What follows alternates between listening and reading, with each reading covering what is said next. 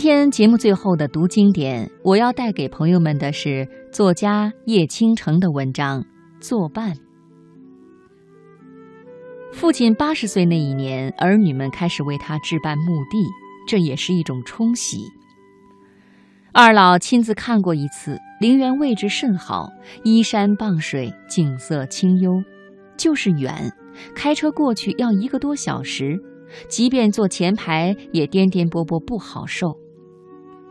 交完款项，父亲召开家庭会议，他说：“如果你们妈妈走在我前头，就入土。”如果我走在他前头，就先不葬，骨灰盒放家里好了，等到最后一起合葬。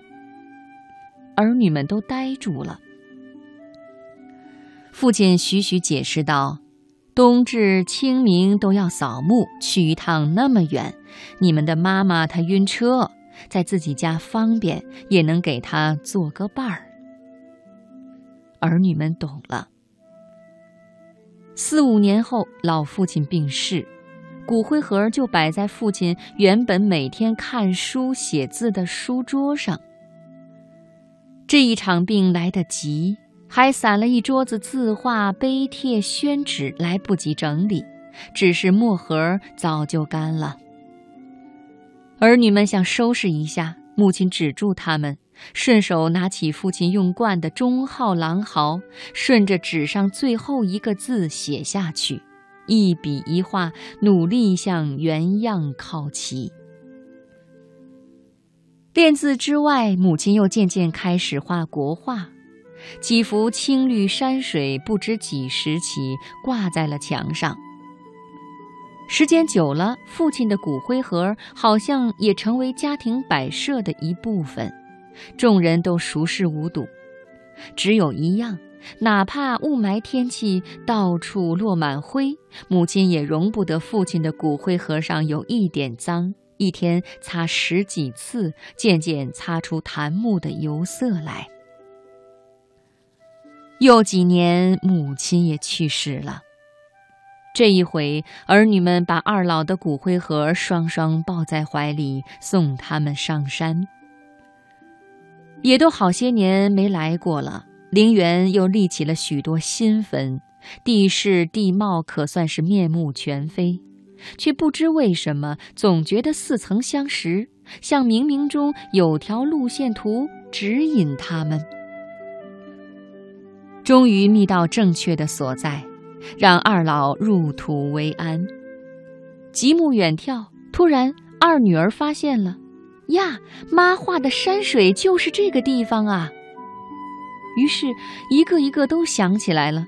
墙上的山水画里，一条若隐若现的小路，沿到白云深处，也就是此刻墓地所在。儿女们面面相觑，还有什么可说？有一个说：“他也只来过一次啊。”到最后只剩一句话：“我爸一辈子心里是我妈，我妈一辈子心里是我们。”有风吹过墓前的松柏枝叶横斜，一起刷刷响，像在说：“是的，是的。”做了六十五年半，六十年是他生前，五年。是他事后。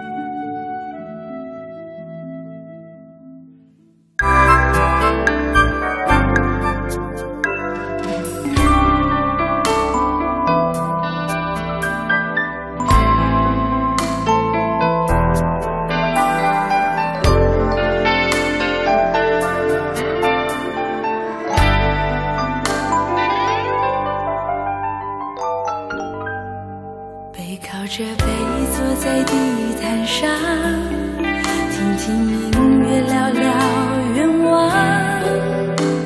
你希望我越来越温柔，我希望你放我在心上。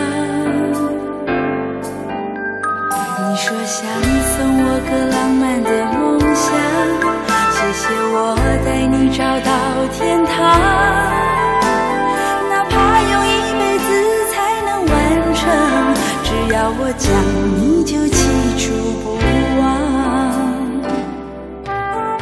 我能想到最浪漫的事，就是和你一起慢慢变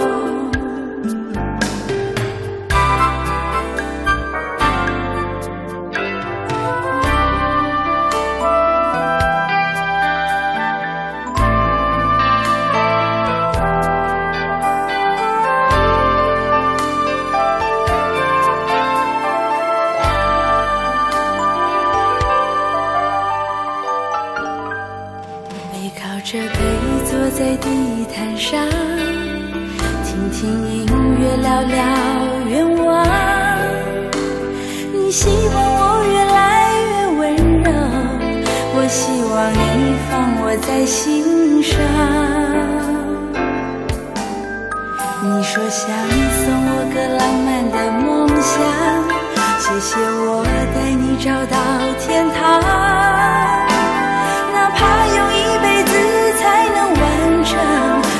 我讲